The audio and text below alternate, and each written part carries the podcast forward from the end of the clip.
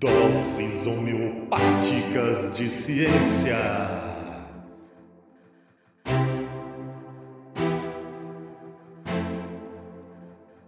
Olá, olá, olá, pessoal! Aqui quem fala é Eveline, esse é o EnsineCast eu apresento a vocês hoje mais uma dose homeopática de ciência. E o assunto de hoje não poderia ser diferente. Dia 15 foi comemorado o Dia dos Professores. Qualquer rede social que olhávamos, grupos de WhatsApp estavam lá. Homenagens a gente que é professor. Aquele que transforma sonhos em realidades. O que ensina com amor, um guerreiro sem espada, um ato de coragem, os verdadeiros heróis e etc. Eu tenho certeza que você viu ou leu isso em algum lugar essa semana. Na teoria, é bonito ouvir isso. Só que na prática, enquanto professor, esses dizeres me incomodam, porque eles estão muito distantes da realidade da maioria dos professores aqui no Brasil. E aí, essa aura meio negativa tá ruim, mas a romantização da docência não ajuda em nada a melhoria da educação do país. E aí eu vou trazer um assunto meio delicado aqui para a gente discutir. E eu falo que é delicado porque mexe um pouco com a percepção de nosso trabalho enquanto professores. E aí nisso eu estou me incluindo nessa fala. Quando falamos em aprendizagem dos estudantes, um histórico acerca das teorias de aprendizagem e modelos de formação docente vem em mente para a maioria dos professores, principalmente porque a gente utiliza esses conhecimentos para balizar a nossa prática docente. E ao longo da história, muito se pensou acerca do que influencia a aprendizagem dos estudantes. Passamos por modelos que prediziam que os professores eram os principais responsáveis pela aprendizagem do estudante responsabilizando-os inclusive por resultados negativos em avaliações em larga escala, mas também teorias que mostravam a aprendizagem dos conteúdos como uma característica inata de cada um dos estudantes. Só que o conhecimento sobre a escola e a aprendizagem evoluiu e a gente fala da aprendizagem escolar hoje como resultado de uma complexa interação entre fatores individuais, docentes, estruturais, psicológicos, entre outros. Não existe uma fórmula capaz de prever o desempenho dos estudantes nas escolas, mas existem estudos robustos mostrando relações que melhoram ou pioram o desempenho do estudante. No entanto, independente sob qual perspectiva a gente olhe, a gente sabe que o professor tem um papel primordial no processo de ensino-aprendizagem. Os pesquisadores da área da economia da educação alegam que as características de um bom professor são extensamente estudadas porque os professores representam a maior parte das despesas que são gastas dentro de uma escola. Então a questão econômica acaba tendo um peso relevante dentro dessas análises realizadas. Embora desafiador, várias métricas e testes são realizados na tentativa de avaliação da eficácia do trabalho docente. Um muito utilizado atualmente é o que a gente chama de valor agregado que mede a contribuição do professor a seus alunos em um período determinado. E ele compara o nível de desempenho dos estudantes naquele período em relação ao nível de desempenho dos mesmos alunos no período anterior, quando esses não estavam em contato com o professor a ser avaliado. A nomenclatura mais utilizada nesses últimos anos é Smart Teachers, que uma tradução literal seria professores inteligentes. Mas não é esse o significado adotado pelos pesquisadores e sim uma ideia de professores que conseguem contribuir de maneira mais efetiva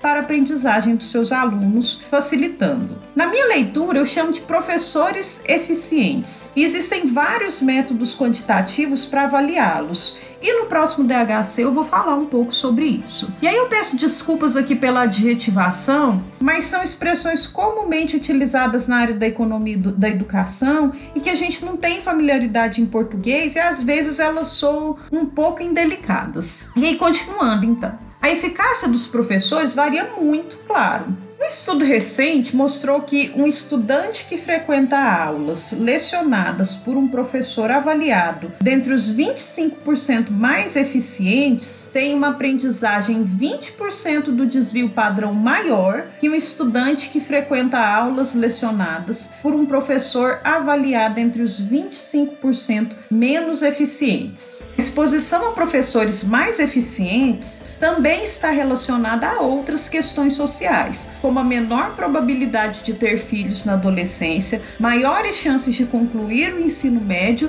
e maiores chances também de obter formação em nível superior. E aí, existem pesquisas específicas realizadas nos países da América Latina sobre a temática, principalmente porque nos últimos 40 anos esses países avançaram muito na escolarização de crianças e jovens, possuindo agora praticamente abrangência universal na educação fundamental e um aumento de mais de 13 vezes na escolarização secundária, sendo que grande parte dessa expansão educacional atingiu a parcela menos favorecida economicamente da população. Só que esse aumento da escolarização não foi acompanhado por melhorias dos níveis de aprendizagem da população. Em relação ao PISA, que é uma avaliação em larga escala realizada em vários países do mundo, todos os países da América Latina estão dentro dos 40% com pior desempenho no mundo, não perdendo apenas para a África subsaariana. Mais curioso ainda é que os níveis de aprendizagem dos estudantes estão abaixo do esperado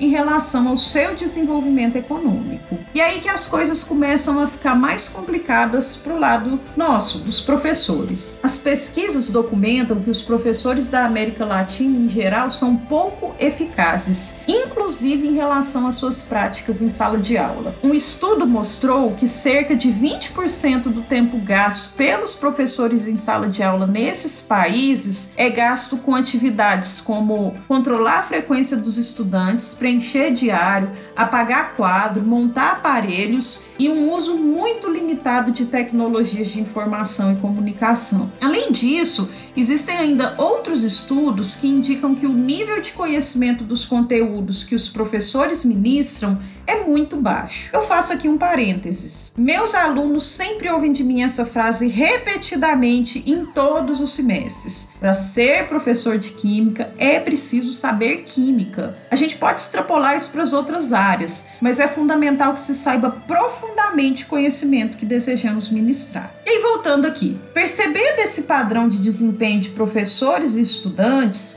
os pesquisadores começaram a investigar por que disso acontecer na América Latina. E se você é professor como eu, talvez você se doa um pouco com os pesquisadores encontraram. Vamos lá. Os jovens da América Latina têm pouco interesse em se tornar professores. Na avaliação do PISA 2015, foi perguntado aos alunos de 15 anos sobre qual carreira desejavam seguir no futuro. Naqueles países que possuíram alto desempenho nessa prova, a porcentagem de estudantes que planeja se tornar professores é alta e excede a porcentagem daqueles que querem se tornar engenheiros. Por exemplo, isso acontece no Japão, Finlândia, Coreia do Sul. Na América Latina acontece o contrário. Poucos jovens estão interessados em ser professores, e esse número é muito inferior ao daqueles interessados em ser engenheiros. Por exemplo, no Peru, menos de 3% dos alunos disseram que queriam ser professores,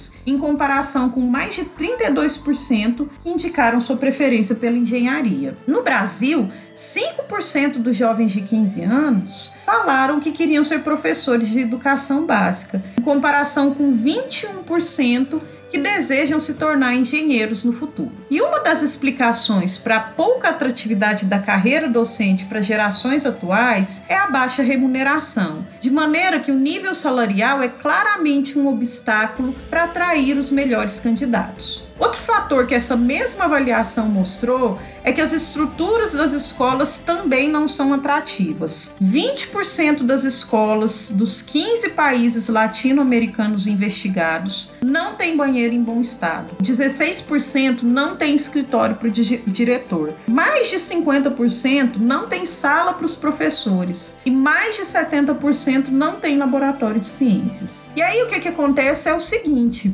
como a carreira não é atraente, quem opta em seguir o magistério são aqueles estudantes que geralmente têm desempenho acadêmico inferior e não conseguem se inserir em carreiras mais concorridas. Ou ainda esses estudantes querem uma carreira mais segura, que apesar de remunerar menos em média do que outras profissões que exigem nível superior, proporciona uma garantia de emprego maior, porque em qualquer lugar que essa pessoa vá precisa de um professor. Só que em países em que a carreira docente é mais valorizada, os estudantes com os melhores desempenhos no ensino médio se interessam por ela, o que faz aumentar a concorrência. Em Finlândia e Singapura, só 13% dos candidatos que têm interesse em ser professor conseguem ingressar nos cursos de formação de professores. Ou seja, até a escolha por ser professor acaba influenciada pela lei da oferta e da procura. E a pergunta